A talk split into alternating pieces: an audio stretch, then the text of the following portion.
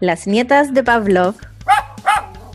Hola, hola, bienvenidos a este capítulo, el capítulo ya número 17 de las nietas de Pablo. Volvimos a ser las nietas de Pablo. Mi nombre es Carmen Arroyo, soy médico veterinaria, diplomada en etología clínica, entrenadora animal certificada y profesional Fear Free.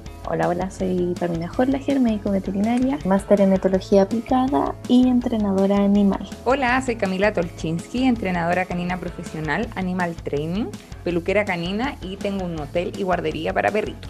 La información entregada en este podcast está pensada para difundir conocimientos y ser usada de manera referencial. Las recomendaciones dadas son a modo general y pueden no ser aconsejadas en un caso puntual. Este podcast no reemplaza una consulta con un especialista conductual. Quiero partir saludando a nuestros auspiciadores. En primer lugar tenemos a Wicker Pets con sus productos de higiene para mascotas. Su biohigienizador no solo sirve para desinfectar las patitas de nuestros peludos cuando volvemos de los paseos, para seguir protegiéndonos del coronavirus, sino que también es seguro para usar como limpiador y cicatrizante de heridas.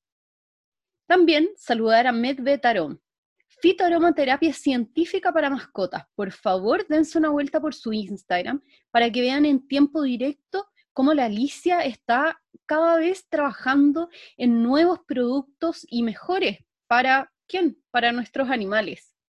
También tenemos al perro de tela. El perro de tela tiene los arneses, collares y correas más estilosos que podemos encontrar, además de ser sustentables. No sé si les habíamos contado que sus productos están hechos de desechos de la industria textil y que por eso cada pieza es única y exclusiva. Pueden aprovechar nuestro código de descuento en su página usando las nietas de Pablo.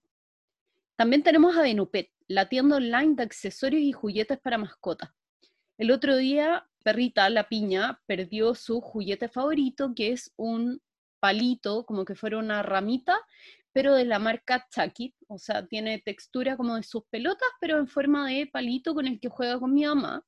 Lo perdió y fue tragedia, porque era el juguete favorito no solo de mi perra, sino que también de mi mamá.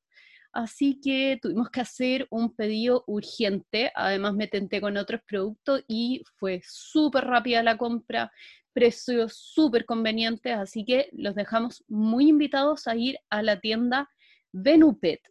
Y bueno, y les tenemos una sorpresa. Tenemos un nuevo auspiciador. Probablemente hayan escuchado hablar de ellos en alguna parte porque están por todos lados.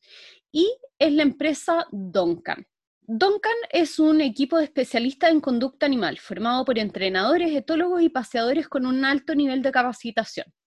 Trabajan en conjunto para mejorar la calidad de vida de perros y gatos y sus familias basándose en un método científico respetuoso con los animales. Yo con los dueños de Duncan los conocimos en un curso que tomamos de adiestramiento, así que conocemos cómo trabajan, estamos súper confiados en los métodos que usan. Yo también trabajé un tiempo con ellos, la PAMI también trabajó un tiempo con ellos en la guardería que tenían. Así que súper feliz de que se nos sumen como auspiciadores. Y para partir, nos están ofreciendo un 15% de descuento en las evaluaciones y clases online, así que la gente que se tiente con servicios de adiestramiento de etología online desde cualquier parte del mundo pueden contactarnos en doncan.cl y también ya nos aportaron con nuestro segundo premio para la Lotería de las Nietas. Esta semana nadie se lo ganó, le damos las gracias a las poquitas personas que se atrevieron a concursar. Sigan concursando, acuérdense que tienen un máximo de tres oportunidades para concursar por semana. Tienen que adivinar al menos tres de los cuatro temas que estamos y se llevan el pozo completo de juguetes. Así que eso, el capítulo de hoy se nos viene buenísimo. Voy a partir contándoles la historia de Esther de Wonder Pig, una cerdita que quizás no es un personaje histórico, pero sí es una sensación de Internet y que ya ha cambiado la vida probablemente de miles de animales alrededor del mundo, sobre todo en Canadá. La PAMI también nos va a estar contando una serie de videos virales en los que gente premia a sus perros con premios imaginarios. ¿Será tan buena idea? La Cami nos trae esta vez el tema central y es un tema que hemos adelantado en la mayoría de los capítulos, que es la base de una sana convivencia con nuestras mascotas y también es una herramienta o, sí, una herramienta indispensable en la prevención de millones de problemas con nuestros perros y que va a ser entender el lenguaje canino. Como se imaginarán, en un capítulo de podcast no podemos decirles todo lo que nos gustaría, pero va a ser una buena, buena introducción al lenguaje canino. Sí, va a estar muy entretenido. No es fácil explicar estas cosas sin mostrar fotitos, pero voy a hacer mi mayor esfuerzo para ser bien explicativa. Finalmente, la Cami también nos va a tener una noticia que nos tiene bien preocupados de una situación que se está dando en este minuto en México. Así que... Partamos. Me doy el autopase para partir hablando de, de Esther. Adelante, estudio. Bueno, mi personaje o, el personaje que elegí para este capítulo, Esther, es una chancha bastante llamativo y famoso en internet. Quizás varios de nuestros auditores la conozcan a Esther. Es una cerda canadiense que se hizo muy, muy, muy famosa en internet y ahora tiene una fundación con su nombre, tiene cuatro libros publicados, tiene calendarios, tiene merchandising, tiene un grupo de Facebook con miles de miles de seguidores que la apoyan y la defienden. Increíble para ser una chancha que no estaba probablemente destinada a esa vía. Y para contarles un poco de su historia, tenemos que irnos un poco hacia atrás. En el año 2012, Steve y Derek Jenkins, que son una pareja canadiense, fueron contactados, en verdad Steve fue contactado por una conocida para decirle que tenía una chanchita, supuestamente una mini pig, que necesitaba reubicar porque ya no la podían cuidar. La chanchita supuestamente tenía seis meses, Steve, que ya tenían, no sé si dos o tres perros en ese minuto, decidió que, bueno, averiguó en internet y un mini pig se supone que crecen hasta pesar un máximo de 30 kilos más o menos, ¿ya? Si pensamos, no es tanto, entonces 30 kilos no era tanto, ellos ya tenían dos o tres perros y decidió adoptarlo sin decirle a su pareja, a Derek, y llegar con la chanchita de sorpresa, que en ese minuto pesaba como un kilo. Mucho tiempo después vienen a enterarse que probablemente no se las pasaron de seis meses, se la pasaron de seis semanas como mucho. Y esta chanchita no era una chanchita, una mini pig, sino que era una chancha gigante que era destinada a, producción de carne. Y el peso al que podía llegar era casi hasta los 300 kilos. Es gigante, yo no la conocía y ahora estoy viendo su foto y hay una foto en la cocina y de alto es del mesón de la cocina. Sí, es gigante. Los chanchos son muy, muy grandes. Sí, ¿Sí? cagó. ¿Y quién le dio en adopción a la, a la chancha? ¿Sabía que era una chancha de carne? No se sabe. Ya ahí tienen que leerse el libro para conocer esta historia. Yo les voy a contar algunas cosas, pero hay otras que es mejor que se lean los libros, que la historia es muy, muy buena. Pero bueno, decidieron igual quedársela, todavía no sabían que era una mini pig, la llevaron al veterinario, el veterinario los miraba como mm, pobres tontos que no saben cómo en lo que se metieron. Y cuando en verdad ya asumieron que era una chancha gigante, ya no podían hacer nada porque se habían encariñado dijeron, bueno, tendremos una chancha en nuestra casa en Canadá. Y bueno, ellos decidieron, bueno, tenemos que criar esta chancha, pero esta chancha empezó a crecer y crecer y ya la casa no les quedaba muy cómoda para estar viviendo con una chancha que a esa altura ya pesaba 270 kilos más o menos.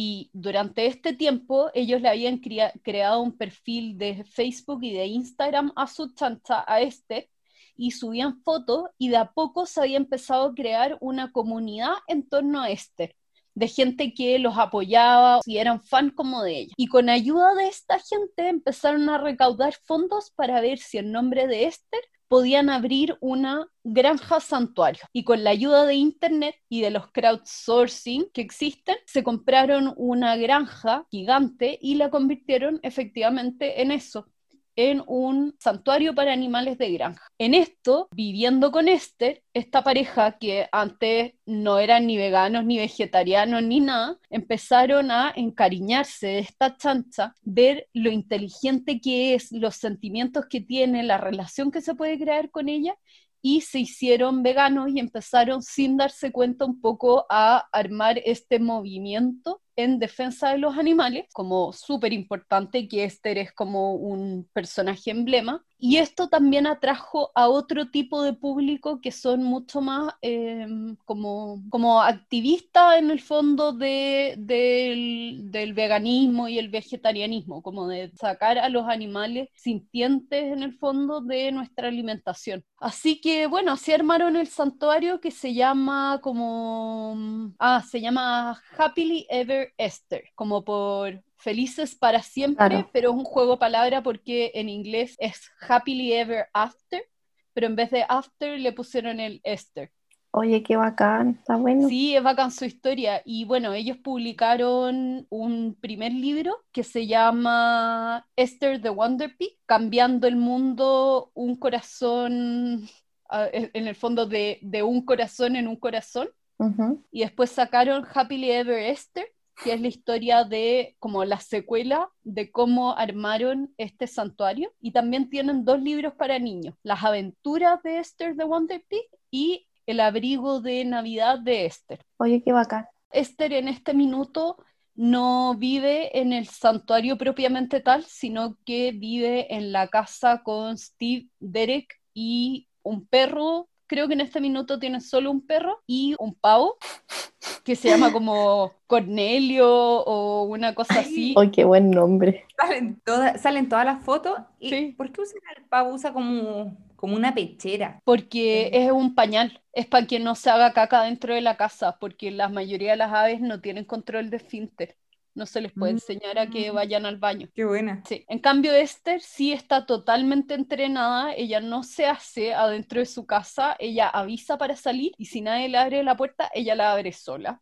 Oye, qué bacán. Es bacán, es increíble su historia, tiene mucho, mucho, mucho contenido en redes sociales, son súper activos y es bacán ver su historia, es bacán, ay, la amo. En verdad me encanta ella.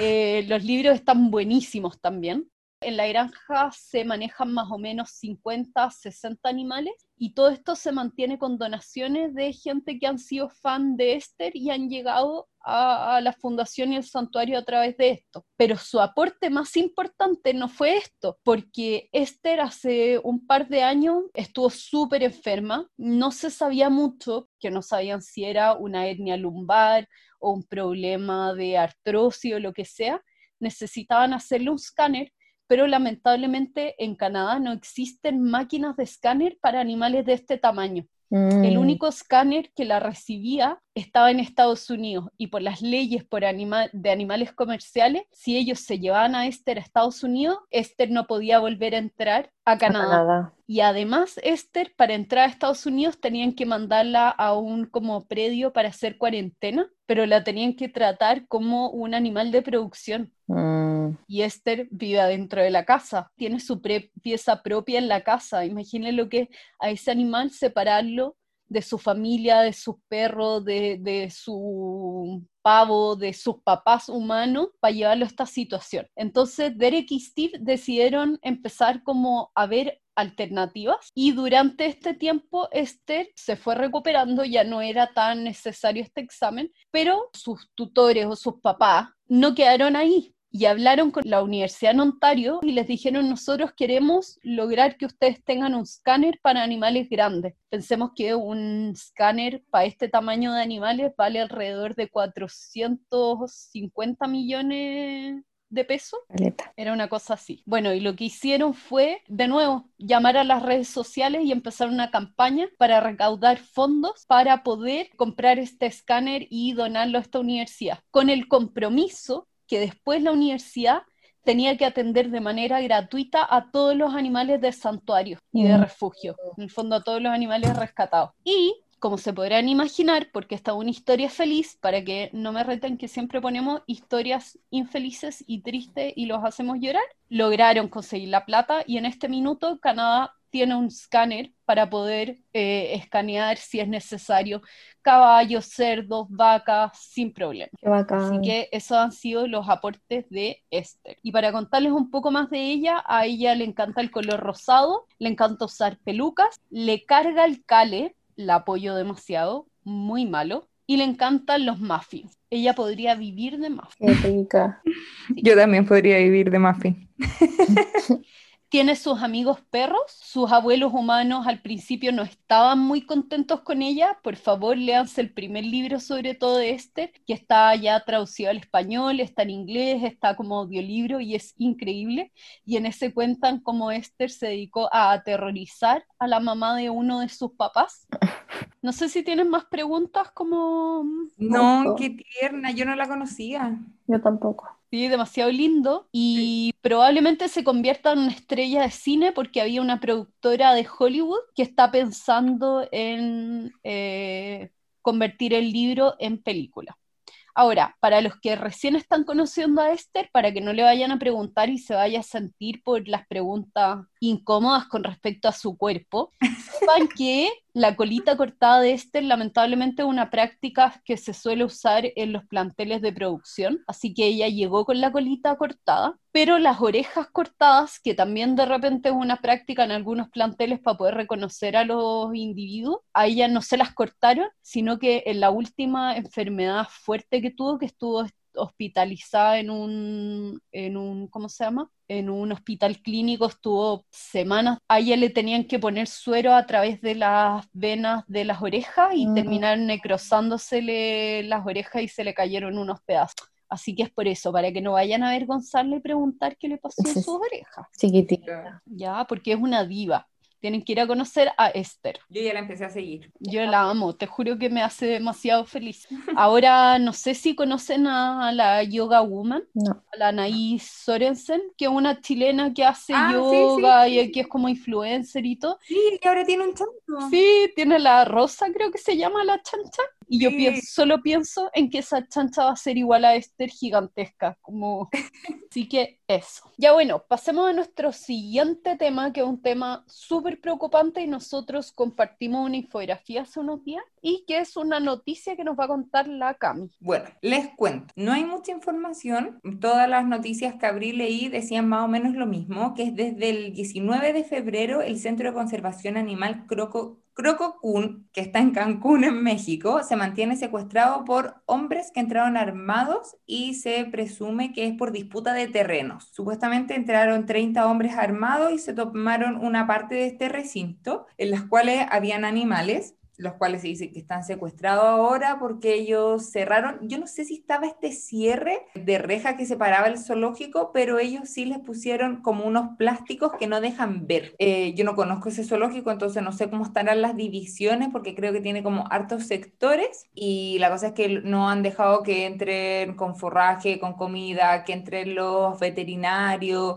creo que había varias hembras en gestación y no han dejado que entre nadie. Eh, tampoco encontré si ellos han dado así como algún informativo de por qué están ahí adentro, qué están pidiendo para salir, pero sí están haciendo ahora esta infografía y todo eso porque dicen que el gobierno de México se ha demorado mucho y como que no, no han hecho nada y ahora anda una foto dando vuelta de que hay un animal que ya murió. Sí, Eh, bueno, está el primero confirmado muerto. Sí, no sé cómo habrán sacado la foto, quizás sacaron fotos por arriba, estuvieron viendo con cámara, no, no logré encontrar información de cómo encontraron, eh, cómo tienen esa foto. Pero sí les puedo contar qué animales están ahí. Hay 102 cocodrilos, 108 venados de cola blanca en diferentes etapas. Hay algunas en gestación, otros que son cachorros. Hay cuatro coatís, 87 tortugas de especies mojinas, pochitoque, jicotea y oreja roja. No me reten si alguna la pronuncia mal.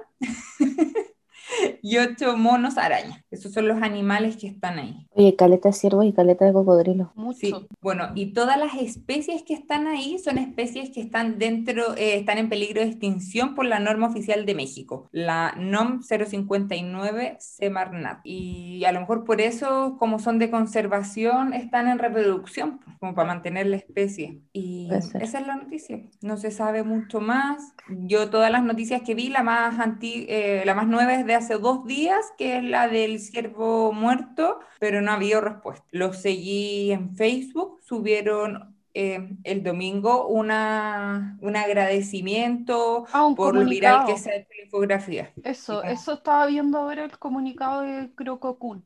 Mm. Oye, Brigio, debe ser súper desesperante para los cuidadores también, pues no pueden entrar a darles de comer y sabiendo que están los bichos ahí. Y tampoco supe así como cuando se lo tomaron, me imagino que debe haber sido en horario de funcionamiento. Sigue funcionando la otra parte. Sí. Ah, el fin de semana estaba abierto el otro sector del zoológico. Brigio. Uy, qué. Mm.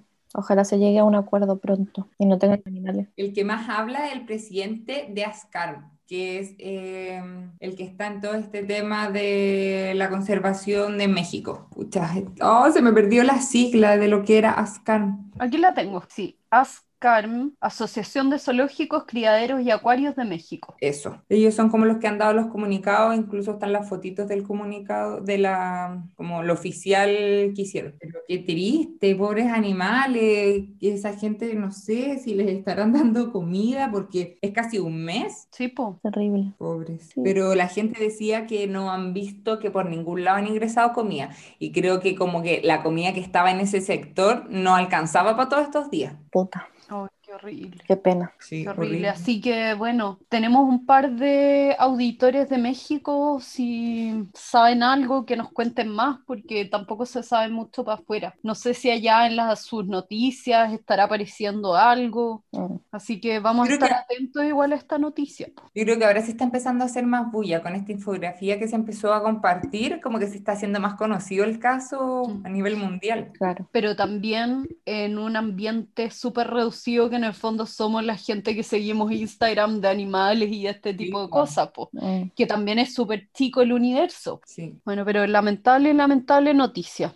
Así Terrible. que, bueno, vámonos con otro tema que no sé por qué me tinca que igual va a tener, va a ser muy agua fiesta, porque, uy, esto me dejó como bajonía. Así que vamos, Pami, con nuestra sección Aguafiestas arruinan el meme.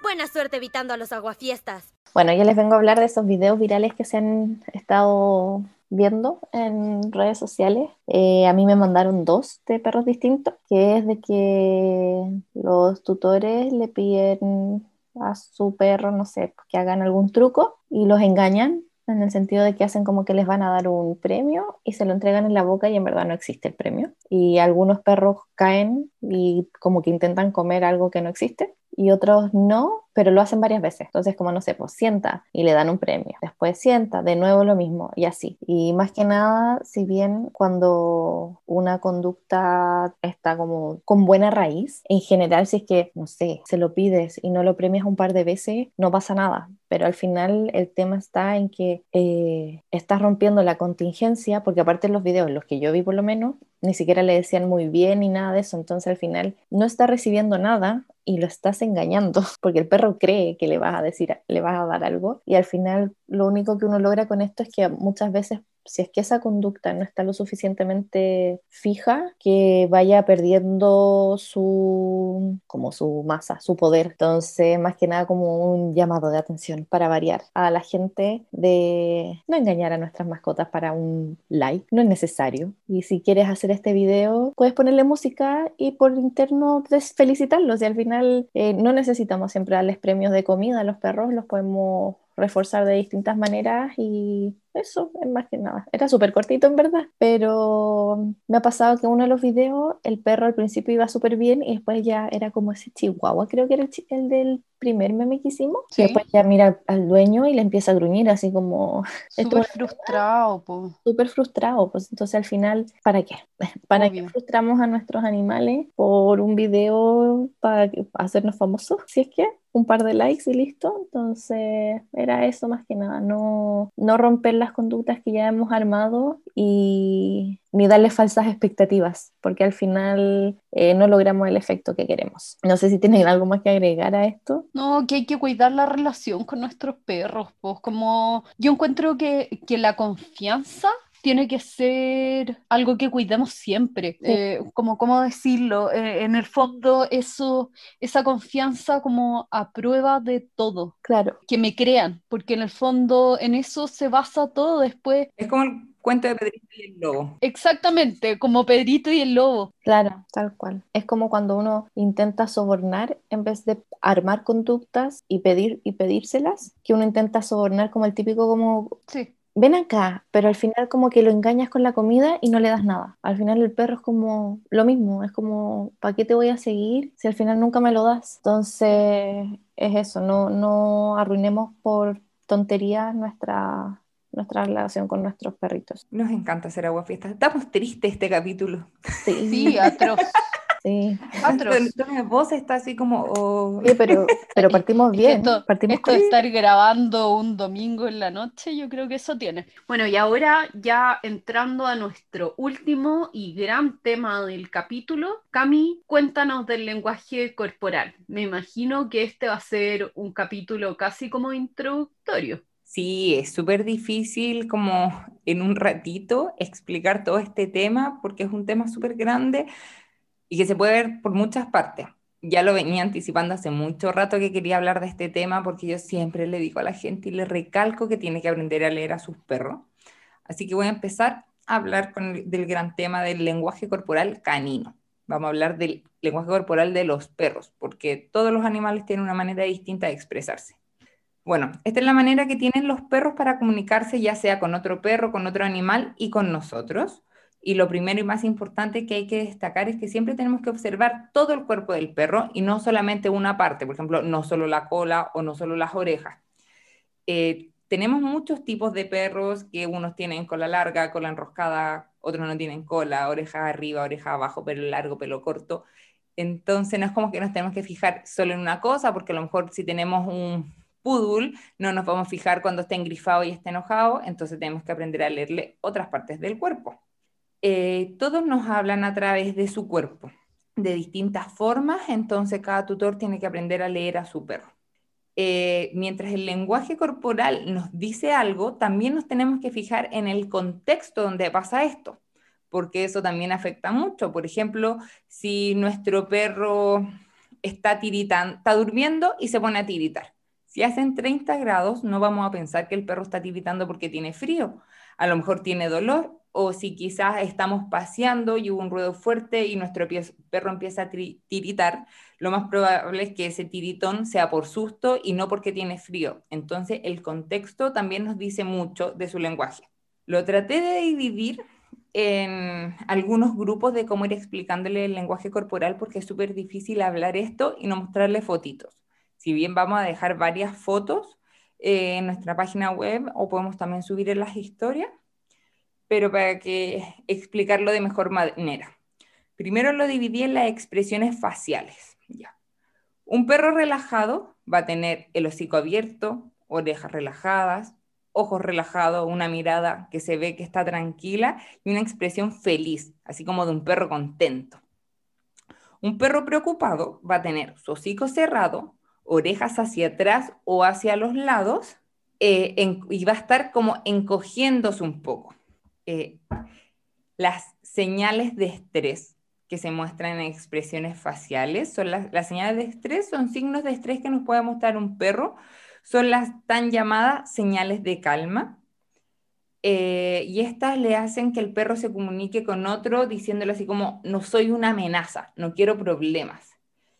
Eh, y estas pueden evitar, eh, evitar una agresión o calmar la interacción con otro perro.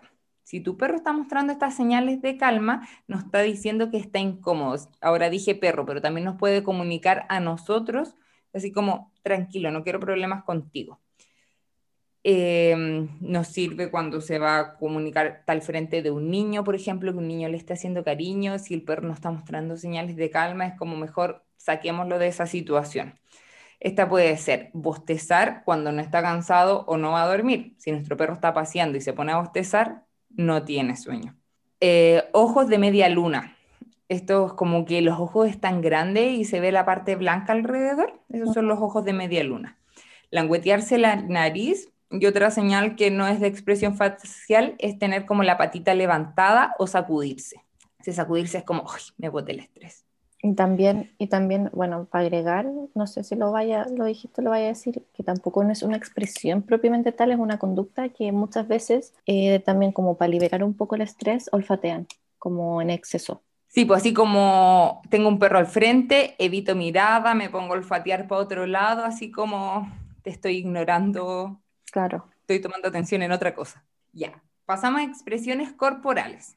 Una expresión corporal relajada o despreocupada es que el cuerpo se ve que no está tenso, está relajado, el peso está balanceado entre las cuatro patas, la cola está baja y en movimiento, di- en- digo baja en perros que tienen cola larga. Un perro que tiene cola enroscada, la cola va a seguir en su posición y perritos de cola corta, no vemos si su cola está baja, sino que va a estar ahí como en posición normal. Eh, tiene una expresión amistosa y tú lo ves que está así como alegre.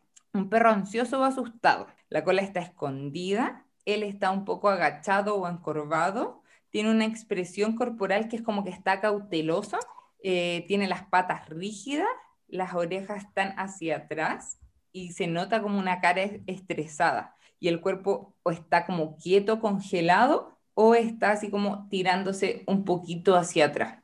Eh, y puede estar tiritando y esto no va a ser por frío, sino que va a ser por nervios. Eh, y también, como más extremo, puede ser esconderse o ladrar retrocediendo, que esos los- son los más propensos a que pueden morder si lo intentan tocar o el otro perro se acerca y lo invade mucho.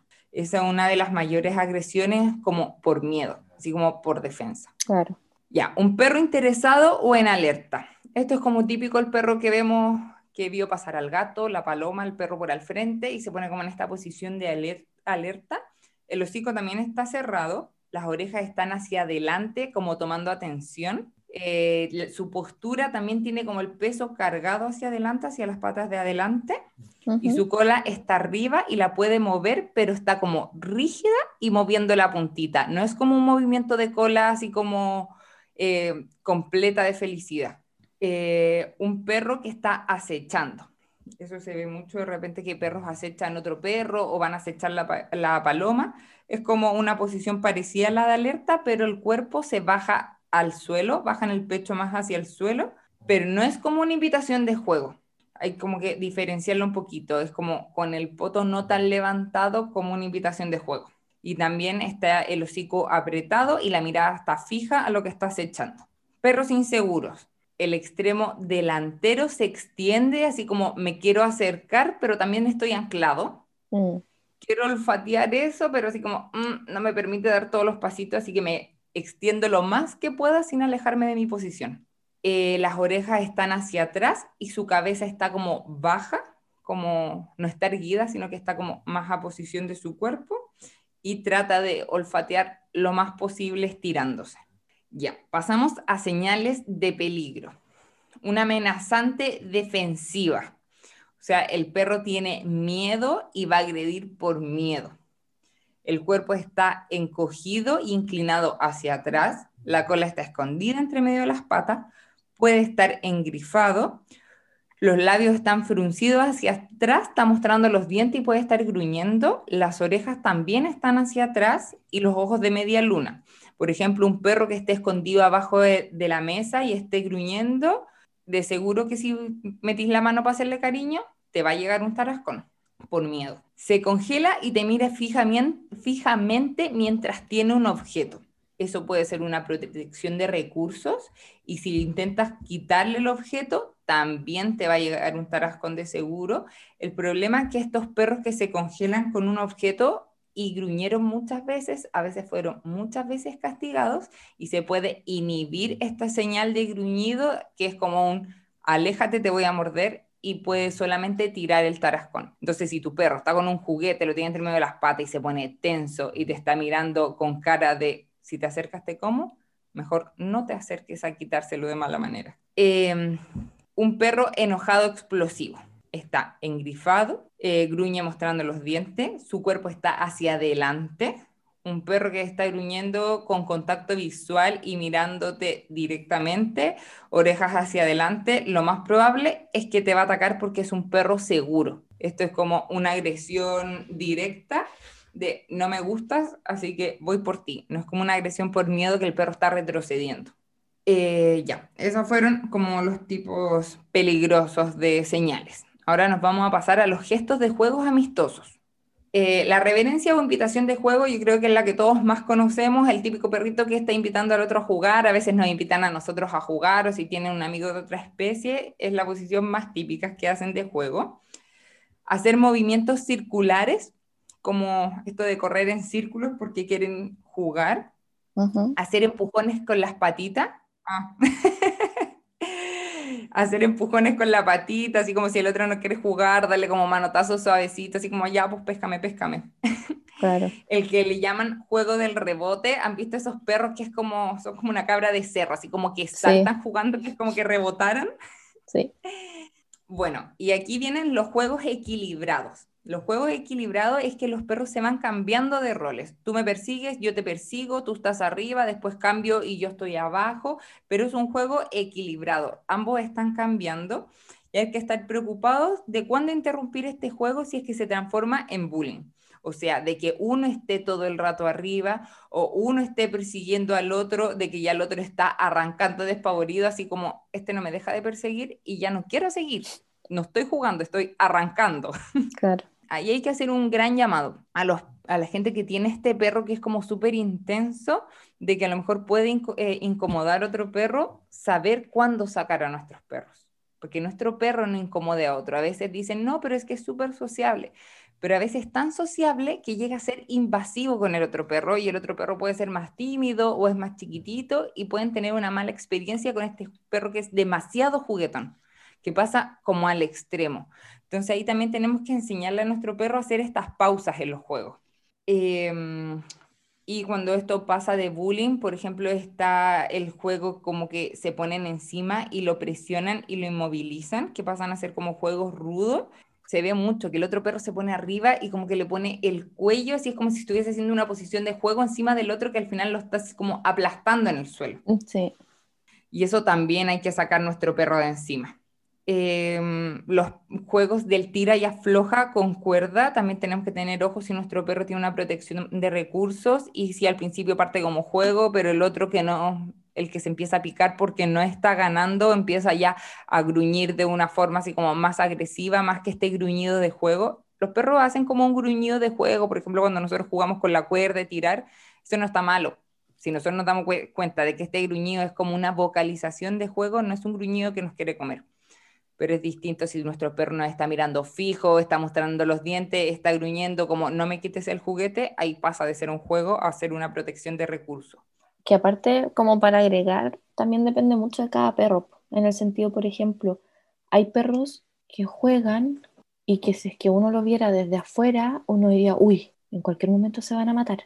Pero ellos ya tienen una relación entre ellos y ya saben esta dinámica del juego. Entonces se gruñen o se muerden de ciertas maneras pero ellos saben, se autocontrolan. Entonces, eso era como agregar eso de que obviamente si es que tú no sabes como el historial de, de estos perros, es probable de que digas, uy, va a quedar la cagada y en verdad no, están simplemente jugando y uno lo está interpretando como algo más, como que está escalando más de lo que en verdad está escalando. No sé si me explico.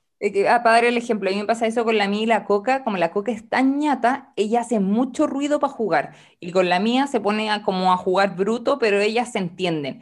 Y a veces otros gente que no la ha visto nunca me dice así como, hoy se van a pelear y es como, no, así es su juego, bien sonoro. yo lo que le enseño a la mayoría de la gente con la que trabajo, que en esos juegos y me dice como me da nervio o incluso me han llamado como, oye, mis perros se pelean y llego y los perros empiezan a jugar como brusco y quizás gruñendo o mordiéndose el cuello, pero es juego. Y me dicen, ¿viste? Se están peleando, se están peleando, ¿cómo los separo? Están jugando. y ahí lo, como lo que yo les enseño es hacer break del juego y sobre todo, y es lo que también se trabaja mucho cuando les estamos enseñando o estamos en las clases de cachorro o en sesiones de socialización de cachorro, y que es que sobre todo le damos el espacio al que está siendo más aplastado, como a la víctima de este bullying, les damos espacio, los separamos a los dos y dejamos que esta víctima de, de bullying decida si quiere volver a jugar en muchos perros uno los separa y te miran como, me esté molestando, yo quiero seguir jugando. Y está bien porque le da esas pausas que como para retomar. Y en muchos perros que juegan de esta manera, nosotros, cuando son perros sanos, los podemos ver y que de repente se están matando y uno de verdad dice esto es pelea y paran y como que se miran y se vuelven a invitar a jugar y vuelven a esto, pero se dan también ellos estos espacios de preguntarle como, ¿estáis bien? Sí, estoy bien. Ah, ya, sigamos. Claro. Ese es como un juego equilibrado, Sí. que tú, ¿cachai? Como que están jugando, se separan y es como, ok, quiero volver a lo mismo. Y bueno, para que no se me queden así como de lo que estaba hablando, de que uno que tiene que tener ojos si tenemos un perro que hace bullying, también son estos perros que acechan y que a veces pueden espantar al otro perro si lo quieren como acechar y le saltan encima y el otro puede reaccionar de susto tirando mordisco. O si tenemos un perro de que ladra excesivamente que ya puede empezar a incomodar al resto. También le pueden pegar así como un cállate, porfa. Y esos son perros como que pueden incomo- incomodar. Y perros que tienen protección de recursos también suelen tirar mordiscos al aire si se le acercan, si agarra un palito, una piedrecita, cosas así que puede pasar en el parque. Muchas veces la gente dice, no, pero es que no le llevo pelotas para que no la proteja. Pero un perro que tiene protección de recursos puede proteger lo que haya encontrado que considere que es de él. Y puede ser la pelota del de al lado también. Claro. Y también lo que había dicho antes, si nuestro perro es demasiado sobreexcitado y un juego demasiado sobreexcitado puede terminar en una pelea porque los mordiscos empiezan a ser más fuertes, son más bruscos y el otro se puede terminar picando. Así que hay que ahí hacer tiempo fuera. Bueno, y esas son como las cosas que encontré más importantes. O sea, todo el lenguaje corporal es importante, pero traté de hacer como lo más común que vemos a diario con nuestros perros. Y bueno, yo encuentro que es súper importante que tenemos que aprender a leer a nuestros perros. Todos los perros es un mundo y se comunican de distintas maneras, sino que hay cosas que se repiten más. Bueno, porque es creo que es importante hablar este tema porque todos tenemos que aprender a leer a nuestros perros para que nuestros perros no tengan un momento incómodo y sepamos sacarlos de una situación o para que nuestros perros no generen un momento incómodo para otros perros. Tenemos que ser dueños responsables. Hay unas infografías que son súper buenas de que es como si tu perro está haciendo bullying, agárralo y sácalo. También le estás haciendo un favor al resto del grupo que puede estar suelto en el parque. Y lo mismo al revés, si tú te das cuenta que tu perro no lo está pasando bien con un grupo de perros, sácalo de ahí. No hay que como forzar algunas relaciones en el parque. No todos los perros lo pasan bien en grupos de perros. Si tenemos un perro que es tranquilo y es feliz olfateando, no lo vamos a meter al canil donde están todos corriendo como locos. No lo va a pasar bien ahí. Entonces, para esas situaciones tenemos que aprender a leer súper bien a nuestros perros. Sí, yo- Y por si tenemos visita y no queremos tener ahí un conflicto, que sea como algún amigo o hijo de amigo. No, y aparte yo encuentro que es una cosa como de respeto aprender a leer a nuestro perro, no solo para evitar conflictos, sino que porque creo que es una cosa de respeto y un, un mínimo que tiene que hacer un dueño de un tutor de perro es aprender a leer el lenguaje del animal con el que convive. Sí. Sí, te dije con lo que dijiste recién, encuentro que, por ejemplo, en muchos videos de Instagram, TikTok, se les falta el respeto al perro. Sí, Sí. Sí, no hay respeto. Y es como si te vaya a vivir a un país. Es una cosa de respeto tratar de aprender el lenguaje del país. Y quizás no vaya a ser perfecto leyéndolo, pero podís hacer un esfuerzo y entender ciertas cosas que sean importantes. Sí, po, completamente de acuerdo. Igual ahora han salido varios estudios que hablan que incluso los profesionales que nos dedicamos a esto somos pésimos para leer el lenguaje canino en vivo y en directo, en el minuto, porque hay cosas que son muy sutiles y que pasan muy rápido. Y nosotros, muy primates, nos gustan las cosas exageradas, no mostramos un diente, tenemos que mostrar todos para sonreír, no podemos poner una leve cara de pena, tenemos que llorar y deformarnos como un ogro para entender que tenemos pena, como cosas así. Pero Claro. todo lo que dice la Cami, empezar a entender esto y empezar a practicar, mirar estas cosas, van a mejorar esa nula capacidad que tenemos para identificar las señales de nuestro perro a por lo menos un nivel mediocre. Claro, y aparte que también depende de cada, o sea, si bien las señales son como más o menos es- están como eh, clasificadas, también depende mucho de cada perro, porque por Ah, ejemplo a mí también. me pasa esa típica como sonrisa de nervio que a veces ponen los perros, como esa Sí. típica, so- como cuando estiran los labios para atrás, como Sí. cuando van a vomitar. Por ejemplo, la luz siempre la hace como cuando uno le empieza a hacer cariño, pero la hace como de placer, porque tú dejáis de hacer cariño y te empieza a tirar la pata o el hocico para que le sigáis haciendo cariño. Ah, sí, pues es como que retrocede en el cuello, así como, oh, así como, me gusta. Y como con el labio hasta atrás, como, de hecho hay como un meme de un perro así que tiene como una cara como preocupado. Sí, Y en sí. verdad ella la hace, pero la hace solo como en ciertos momentos puntuales, como al inicio del cariño, pero y ella misma exige el cariño, porque tampoco es como que yo vengo y, porque ella como es media rarita, yo tampoco voy y la aplasto cuando ella no quiere que le haga cariño. Ella Claro. lo pide y ahí le hago el cariño. Y pone esa cara y a mí me da risa, porque después de eso se derrite. Entonces le da lo mismo si está al borde de la cama, se derrite, pero en otra situación, claro, yo vería esa cara y diría, chuta, eh, No le gusta. claro, algo estamos haciendo, la estamos presionando mucho. Obvio. Pero igual me encanta. ¿Y viste ese perro que tiene como la mariposa en la nariz y está mostrando sus dientecitos de adelante? Mm, Me encanta esa foto. Ay, sí, es muy bonita. Sí. me encantó. Demasiado bueno tu tema, Cami. Sí, está bacán. Sí, es como una manera de empezarlo, porque si bien hay muchas cosas más que podría hablarlo, pero no queremos capítulo de dos horas que la Carmen me odie editando. Como referencia, eh, hay un libro que se llama Lenguaje Canino de Lily Chin, que ya lo habíamos nombrado el capítulo anterior. Ay, que lo sacó hace muy poquitito, uno nuevo. Sí, es un, es un libro chiquitito y bueno, yo que no hablo inglés lo pude leer, así que cualquiera lo puede leer. Y que es como mucha infografía. Es que es casi pura foto, entonces como Mm. que le- eh, son así como un- sale una foto en una plana y en la del otro lado sale como escritura que es como lo que está sintiendo el perro y lo que está mostrando corporalmente el perro y son como, es muy fácil de leer porque no son como textos grandes, sino que son como frases. Está súper bueno. ¿Ese dónde lo sacaste? lo pedí prestado ahora. Buenísimo, yo me lo quiero comprar, pero estoy tan Le, pobre. pregu- le voy a preguntar dónde se lo compró y puedo pasar el dato. Así que Buenísimo. muchas gracias, amiga, eh, por prestarme el libro y poder hacer esto. Pero también puedo recomendar que en la página de la IABC eh, hay unos videos que están súper buenos. Sí, lo subimos a la referencia. Bacán. Y eso con el tema. Bacán, po. No, súper interesante. Si quieren agregar algo más que no haya dicho, No, yo creo que estaba como todo. como señales importantes. A practicar, a practicar. ¿Alguna recomendación? Recomendaciones esta semana. Yo estoy pobre de recomendaciones. No, nada que aportar. Pucha, parece que no.